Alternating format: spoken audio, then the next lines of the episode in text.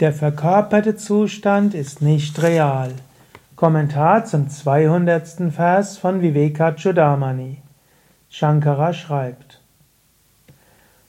Obwohl sie anfangslos ist, ist zu beobachten, dass die vorherige Nichtexistenz ein Ende hat. Genauso ist der verkörperte Zustand, von dem geglaubt wird, dass er im Selbst vorkommt, nicht real da er sich offensichtlich identifiziert mit den begrenzten Attributen des Intellekts. Auf Sanskrit Anaderapi Vitvamsa Praga Bhavasya Vikshitaha Yadbhudyupadhi Sambandhat Parikalpitam Atmani Om Namah Shivaya und herzlich willkommen zu einem Vortrag über den 200. Vers von Vivekachudamani.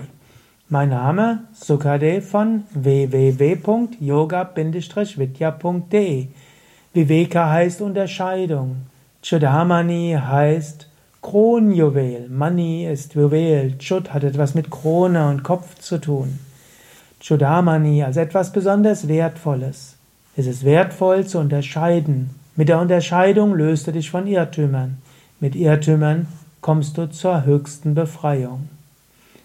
Ja, wir sind schon beim 200. Vers und ich will die einzelnen Worte mal durchgehen. Anadhe anfangslos. Obwohl Api.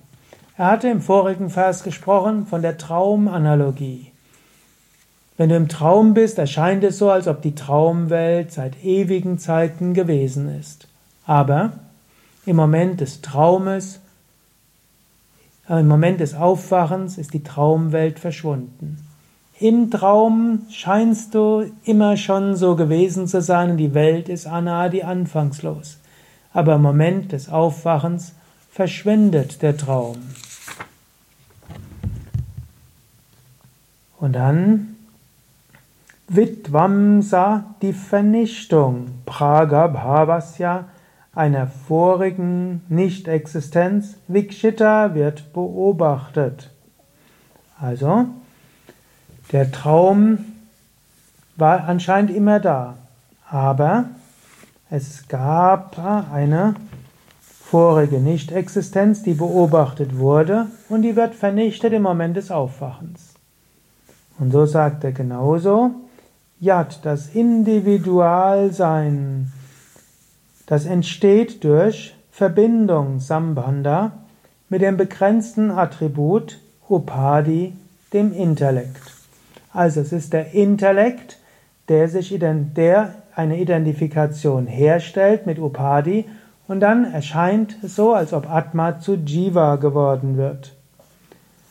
Und Parikalpitam, und dann wird es angenommen in Bezug auf das Selbst, Atmani, und dies wird verschwinden im Moment der Erkenntnis. So wie der Traum aufhört und dann die Traumwelt verschwindet, so verschwindet auch die Identifikation mit Körper und Psyche in dem Moment, wo du erwachst, wo du dich selbst erfährst als unsterbliches Selbst. Freue dich darauf. Du wirst irgendwann die Identifikation überwinden. Und du kannst das jetzt vielleicht zum Anlass nehmen zu sagen, ja, irgendwann werde ich aus diesem Traum aufwachen. Freue dich darauf. Die Täuschung dauert nicht ewig. Sie hört auf. Jeder Traum, in den du gehst, hört auf. Und die täuschte Welt, in der du bist mit der Identifikation, hört auch auf.